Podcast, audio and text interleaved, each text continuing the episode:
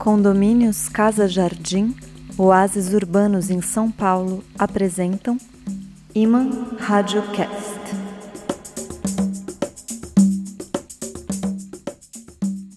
Alô, alô, áudio amantes, pod lovers da grande encenação radiopoético performática do Iman Radiocast. Recebam as boas-vindas deste mestre de cerimônias no momento em que abrem-se as cortinas do esplendoroso espetáculo que nesta nova e dramática edição submeteremos à escuta atenta e ao crivo implacável dos doce ouvidos de todos vocês. Sim, minhas amigas e meus amigos, porque nesta apresentação nos entregaremos à antiga, à nobre, à misteriosa arte dos diálogos, dos enredos, dos intérpretes, dos dramaturgos, dos diretores, dos cenários, dos figurinos, das maquiagens e dos adereços, enfim, ao imemorial teatro, buscando revelar, por detrás de seus fogos de artifício, de seus véus e vestes infinitas, um pouco, talvez não mais que uma gota, talvez não mais que um verso do profundo mistério que abriga. E na intenção de vir a reunir a arte com a magia sua mãe, dedicamos essas palavras de lenda e fantasia aos atores, às atrizes e a todos que apreciem a velha arte dos bufões, dos menestréis e dos personagens. E agora, ó damas e duques do dial digital, vai começar a função. Este é o Iman Radiocast, em seu episódio 21. E eu sou Fábio Malavolha, neste prelúdio teatral. E que toque o terceiro sinal. Iman Radiocast.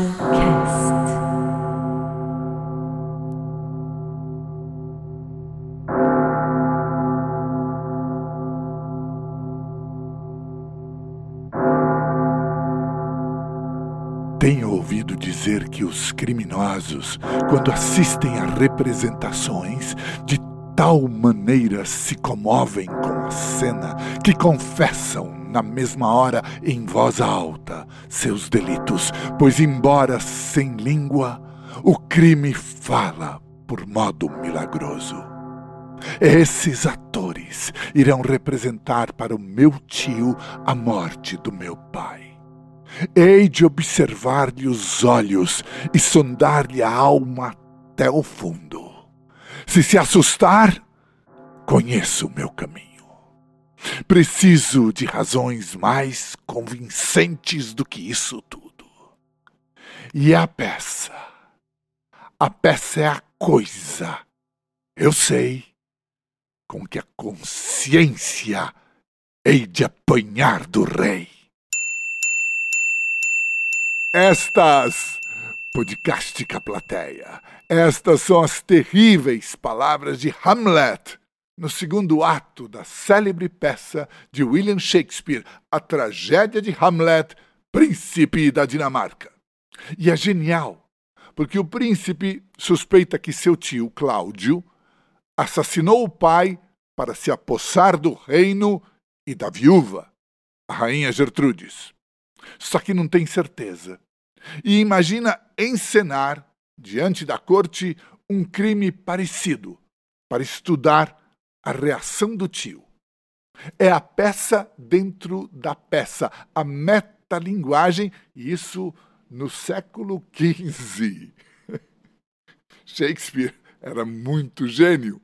E o tio assassino, ou o irmão inimigo, como queiram, é um tema milenar a começar da mitologia egípcia, onde Osíris, o deus do rio Nilo, deus da vida, é assassinado pelo seu irmão Set, deus do deserto e, portanto, da morte.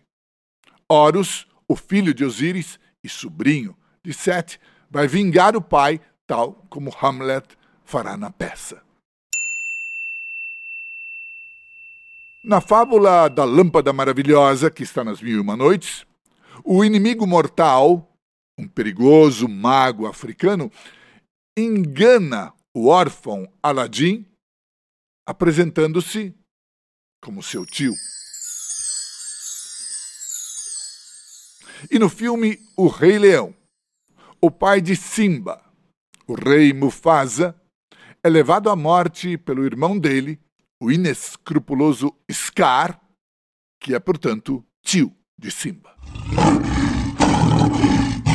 Só que todas essas fábulas e mitos estão falando de algo íntimo, que está no interior dos seres humanos.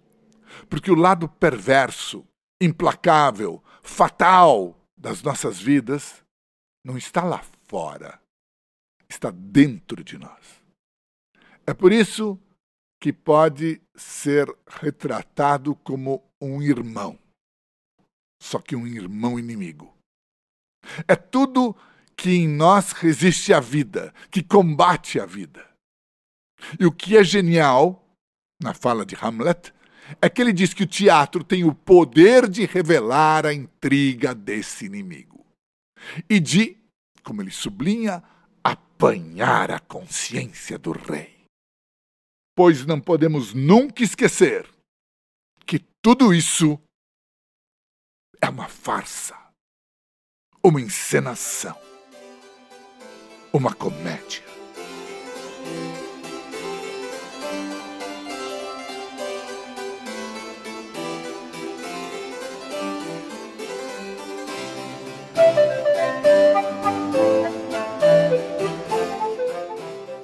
Não esqueças que é comédia nossa vida e teatro de farsa o mundo todo, que muda esse Fausto num instante e que somos ali todos farsantes. Recorda-te que Deus, desta comédia, de tema tão difuso quanto enorme, é o autor que a compôs e fez conforme. A aquele a quem deu um papel breve, somente cabe fazê-lo como deve e aquele a quem um longo deu, só bem fazê-lo, deixou a cargo seu. E se mandou que tu fizesses figura de pobre ou de escravo, de um rei ou um aleijado, faz o papel por Deus já confiado, porque somente é da tua conta fazer com perfeição o personagem nas obras nas ações e na linguagem. Pois repartir as falas e os papéis, maiores ou menores, que a peça invoca, só ao autor de tal comédia toca.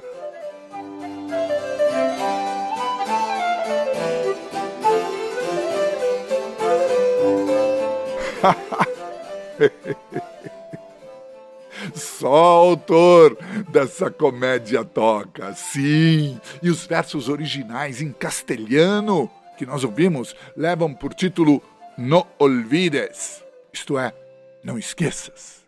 E são de Dom Francisco Gomes de Quevedo e Santibáñez Villegas, mais conhecido como Francisco de Quevedo, um dos maiores poetas barrocos de todos os tempos. Glória do siglo de ouro espanhol, aristocrata de fina formação, político da corte, soldado imperial e estudioso dos mistérios divinos, claro. E o que ele abre nesse poema é o sentido profundo do teatro. Pois, se o caroço não é a polpa, se o osso não é a banha, se o núcleo não é a órbita, se o Sol não é os planetas, então o ator não é o personagem que interpreta. Nessa distinção está o valor simbólico do teatro, pois sua função primeira, ancestral, é ser um símbolo de antigas verdades hoje desprezadas. Existe um ator que simboliza o núcleo, a alma, a centelha divina, a fonte oculta da vida. E existem os personagens que são os papéis de que essa alma se reveste, as imagens exteriores que ela sucessivamente anima. E quem, a não ser o mais superficial e ignorante dos observadores, acharia que ator e personagem são o mesmo, ou pior ainda, que existe um personagem sem o ator. Nesse sentido, a máscara do teatro antigo era perfeita, porque debaixo da máscara o ator permanece sempre o mesmo. Essa máscara, no teatro romano, tinha um bocal para amplificar a voz do ator. Por isso, era chamada persona, isto é, pelo som. E daí, de persona, veio a palavra pessoa. Então, cada um de nós, cada pessoa, não passa disso, de um personagem, algo exterior, mutável, impermanente. E como se isso não bastasse, temos a etimologia tradicional da palavra protagonista.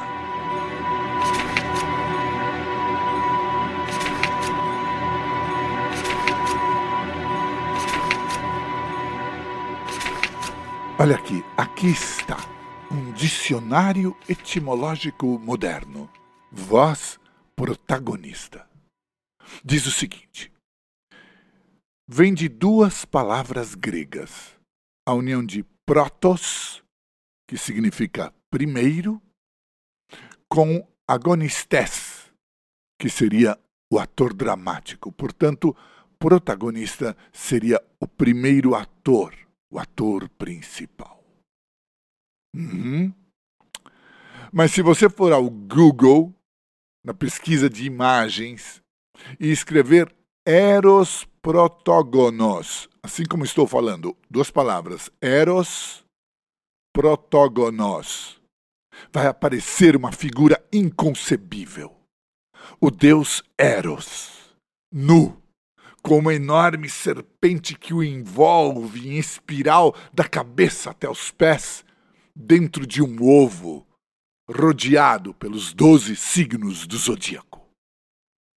Porque o sentido original de protogonos não é o primeiro ator, mas sim o primeiro que nasceu, o Deus primordial, o ator, por trás de todo personagem ou como disse o filósofo e zen budista Alan Watts, num texto deslumbrante chamado O Mito Fundamental segundo a Tradição da Índia Antiga, é o um por trás dos muitos. E é um trecho desse texto arrasador e brincalhão que nós vamos ouvir agora.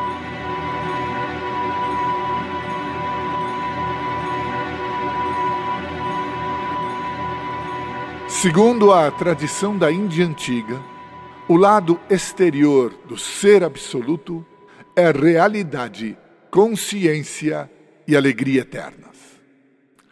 Por causa da alegria, o ser brinca sem cessar, e seu grande jogo, seu Mahalila, lembra o canto ou a dança, que são feitos de som e silêncio, de movimento e repouso. Assim, o jogo do ser consiste em se perder e se reencontrar, num jogo de esconde-esconde eterno, sem começo e sem fim.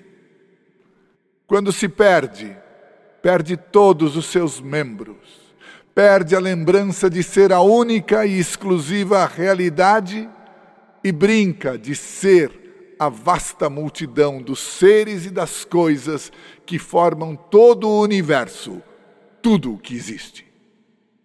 Quando se reencontra, reencontra seus membros, recupera a memória e redescobre que é eternamente o ser único por trás da multidão, o tronco em meio aos galhos, e que sua aparência de multidão é sempre maia, que significa ilusão, artifício, poder mágico. O jogo do ser, pois, é semelhante a um espetáculo em que o ser é a um só tempo ator e público. Quando entra no teatro, o público sabe que o que vai ver não é mais que uma representação. Mas o ator hábil cria uma ilusão, maia, da realidade que provoca no público o prazer, ou o medo, ou o riso, ou as lágrimas.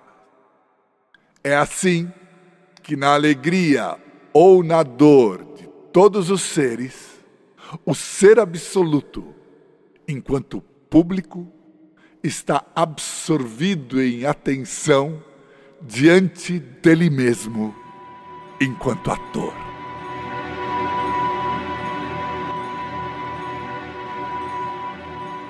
Isso é demais, não é? Esse texto do Alan Watts é realmente maravilhoso. E depois disso, é hora de ouvir a pergunta que um grande mestre fez às almas.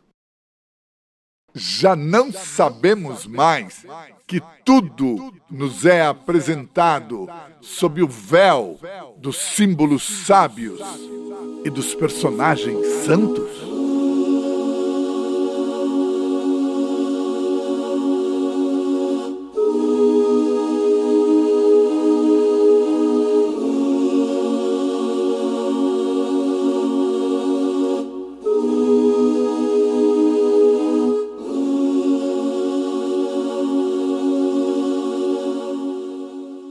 Véu dos símbolos sábios e palavras reveladas, isto é, novamente encobertas.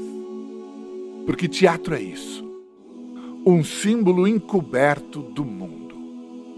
Desse mundo, que também é uma representação. Meu áudio amante, meu pod lover de estranhos talentos. É por isso que, para ser devidamente compreendido, o mundo deveria ser encarado como uma peça a peça da vida, onde se reapresentam de forma banal, cotidiana, às vezes cômica, coisas que não deveriam ser entendidas no sentido literal. É o teatro do mundo para quem bem o compreende.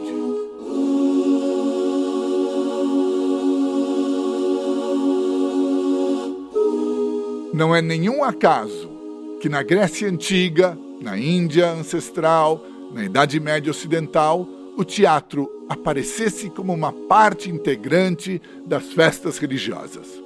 Entre os deuses do Olimpo havia uma divindade para presidir os cortejos, as encenações, as mascaradas.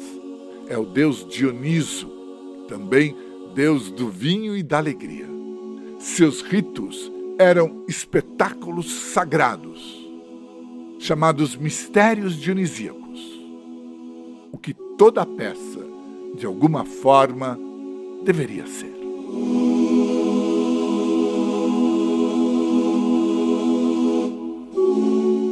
É muito curioso, porque as peças medievais ensinadas por monges em igrejas também eram chamadas de mistérios. Em geral, o cenário tinha três pisos: céu, terra e inferno, e a ação acontecia simultaneamente nos três níveis. Era muito mais do que pós-moderno, e os nossos atuais diretores talvez tivessem alguma coisa a aprender.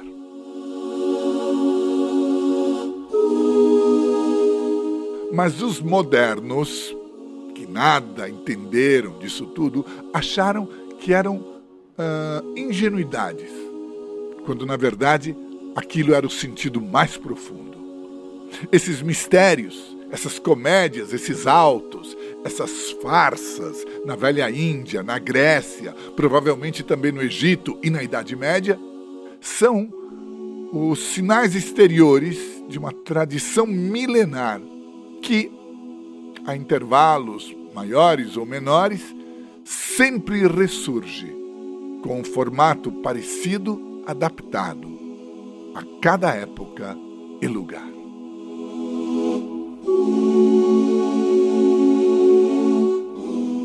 E mais uma vez, deliciosamente, temos Francisco de Quevedo, num breve poema dedicado à musa Thalia, a musa da comédia, que, vejam só, audioamantes, está tradicionalmente ligada ao culto de Baco, isto é, de Dioniso. É Thalia, essa musa que amamos, quem preside a farra.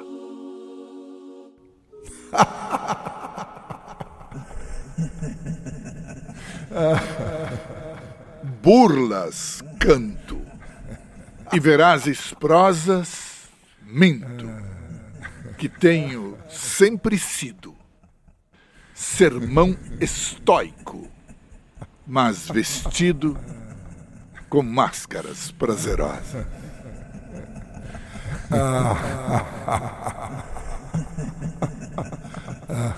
Na elegância, em tal ficção, pense, pois, quem seja sábio, que o doce sinta o lábio e o azedo, o coração.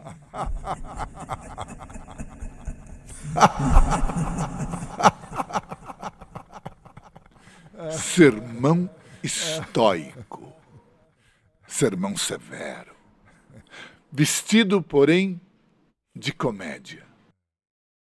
São as máscaras que o teatro tem para ocultar a sua face secreta. Que aparece, por exemplo, em outro detalhe que diz respeito ao dramaturgo, o autor da peça. O autor, o autor, por favor, o autor, entre o autor.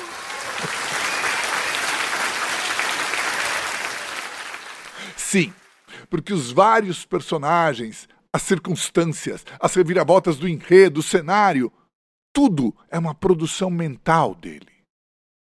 É como se fossem, na verdade, prolongamentos dele mesmo. E isso é parecido com as tramas e as figuras sutis que surgem nos sonhos e que são, na verdade, prolongamentos do sonhador. E aqui, claro, vale lembrar outro famoso autor do barroco espanhol, o dramaturgo e poeta Calderón de la Barca, e a sua mais famosa comédia, chamada justamente La Vida é Sonho. A vida é sonho.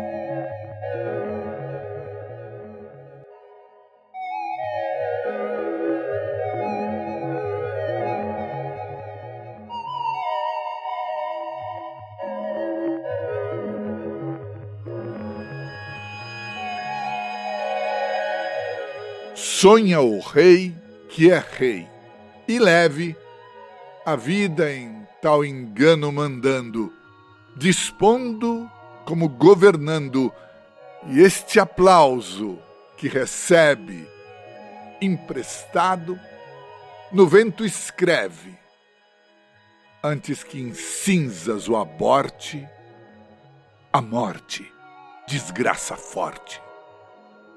Quem há que queira reinar, vendo que irá despertar dentro do sonho da morte.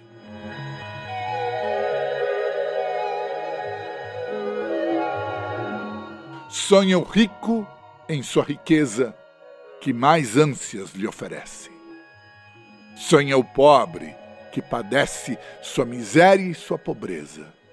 Sonha quem medra alta empresa, sonha quem toma e pretende, sonha o que agrava e ofende, e no mundo, em conclusão, todos sonham o que são, porém ninguém o entende.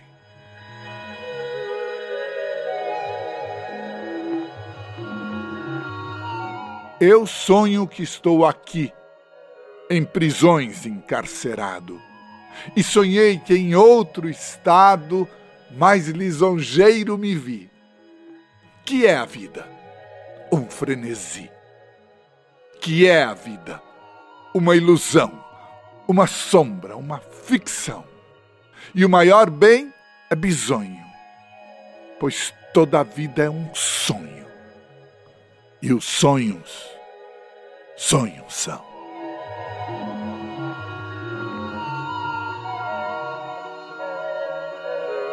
Atenção, atenção, áudio atentos, link ligados, pod lovers. Nós temos que entender bem do que é que Calderón de la Barca está falando, porque, como Cervantes, entre as piadas, o autor diz mais do que parece. Por exemplo, quando ele diz: Sonho que estou aqui em prisões encarcerado. Parece que ele está citando a tradicional concepção do mundo como um lugar de exílio, de degredo. No século XVI, no Brasil, por exemplo, havia uma forte devoção à Nossa Senhora do Exílio. E quando Caldeirão acrescenta em outro estado mais lisonjeiro me vi, é necessário perceber o que ele quer dizer exatamente por outro estado. O literalismo é uma das grandes asneiras da era moderna.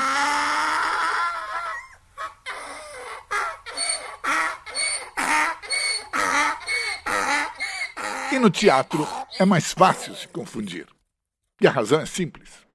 Por mais que toda obra de arte seja uma produção do seu autor, no caso das artes cênicas, o resultado é uma forma mais completa, mais tangível, uma imagem da vida em movimento, assim como acontece no sonho. E o seu criador produz esse mundo que ele tira dele mesmo. Como simbolismo, não podia ser mais claro. E notem, toda a diversidade de formas, de seres, de histórias produzidas para a peça não afeta a unidade de quem a criou. Então você, por exemplo, meu querido podlover, minha cara pessoa, meu amado personagem, o que é que você acha? Toda essa gigantesca peça universal na qual estamos metidos, esse espetáculo cósmico, não tem autor? É tudo fruto do acaso? Afinal, quais são as tuas impressões de teatro?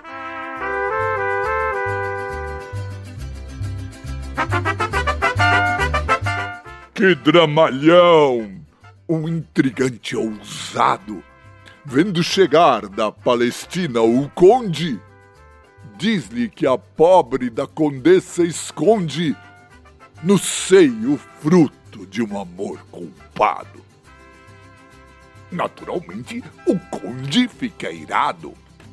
O pai quem é? Pergunta. Eu? Lhe responde um pajem que entra. Um duelo? Sim. Quando? Onde? No encontro, morre o amante desgraçado. Folga o intrigante. Porém, surge um mano e, vendo morto o irmão, perde a cabeça. Crava o punhal no peito do tirano. É preso, mano. Mata-se a condessa. Endoidece o marido.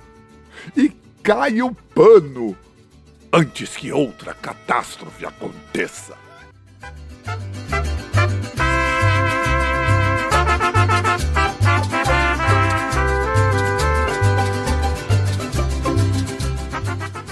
O nosso Arthur de Azevedo, nascido em São Luís do Maranhão em 1855, morreu em 1908 no Rio de Janeiro e é o autor desse saboroso pastelão em forma de poesia. Ficou na história principalmente como dramaturgo, mas também foi contista, jornalista, poeta. E em todos esses ofícios, um irônico. Esse pequeno poema, que se chama justamente Impressões de Teatro talvez seja a sua mais deliciosa criação em versos, já que reúne, com intuição e talento, a rima e a cena.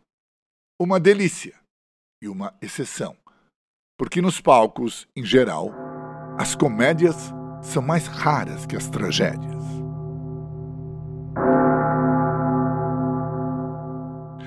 quem compreende sorri, porque sabe que tudo só fala de uma coisa, seja do ponto de vista do ator, seja do ponto de vista do autor. E essa coisa é a razão profunda de ser do próprio teatro.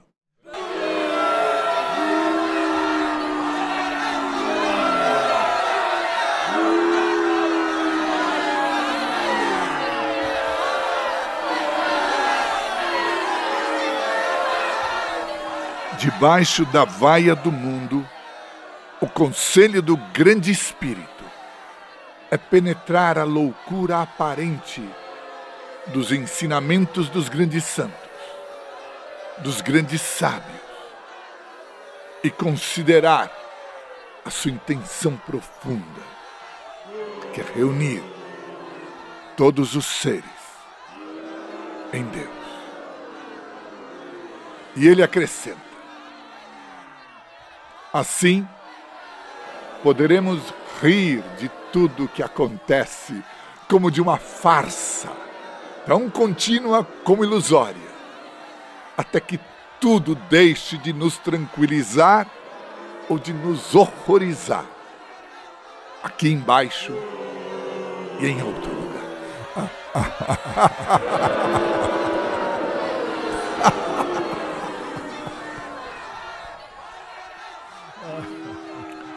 até que tudo deixe de nos horrorizar ou de nos tranquilizar. Imagina isso, Podlover. Nada te horroriza, nada te tranquiliza. Você está em outro estado mais lisonjeiro, como diz Calderon, vendo, enfim, toda a farsa.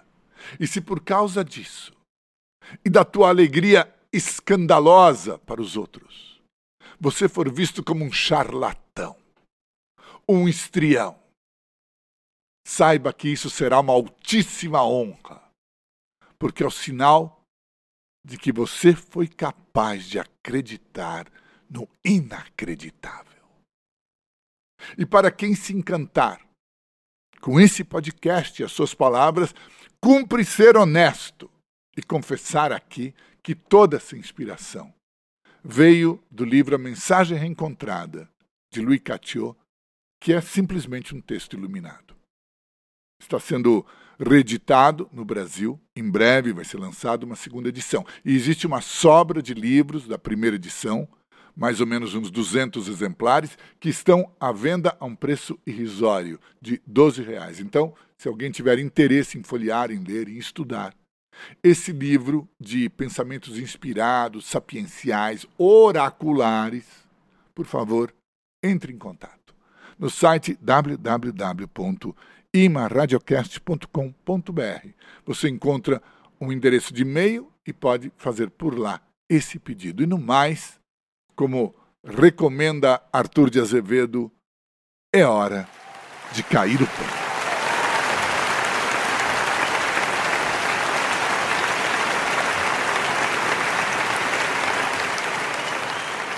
Antes de terminar, um lembrete de gratidão a vocês que escutaram e ao mecenato dos condomínios Casa Jardim, da construtora Sidincorp, que viabiliza a produção. Esses condomínios são residências de alto padrão em São Paulo, casas integradas aos seus jardins. Vocês podem conhecê-las no site da construtora www.sidincorp.com seed.com.br. Esse seed é semente em inglês, S-E-E-D. E se a publicidade faz da gratidão um negócio, o nosso papel é fazer o oposto. No negócio, encontrar a gratidão. Portanto, obrigado, Cid Incorp, e a tudo e a todos que nos apoiam. A arte irmã da magia Filha do Sol ainda está aqui e que seja louvada. E o lema do Iman Radiocast, um lema, é ame-se, ame-se, terrestre, terrestre, terrestre, terrestre. Iman Radiocast, ame-se terrestre. E se a pantera é pink, e aqui não há quem não brinque, nós criamos essa rima para encantar quem queira divulgar esse link www.imaradiocast.com.br. Do amor e da sua luz chega a nós somente um fio. E seguimos seu doce assobio. Imã Radiocast.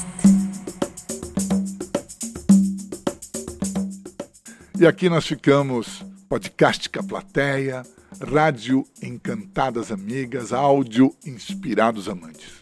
O Iman Radiocast está em plataformas de streaming conhecidas, Spotify, Anchor, Deezer, Google Podcast, Amazon Podcast e também no site que acabei de dizer, o imanradiocast.com.br, onde eu já prometi, vou cumprir, avisar vocês, estarão os mais belos textos e poemas ouvidos aqui. Eu sou Fábio Malavolha, me despedindo dos doce ouvidos de vocês, distantes amantes das redes Brothers Online.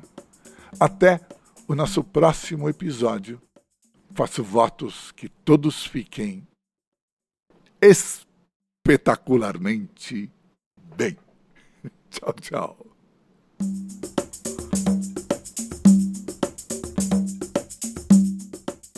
Condomínios Casa Jardim Oásis Urbanos em São Paulo apresentaram Iman Radiocast.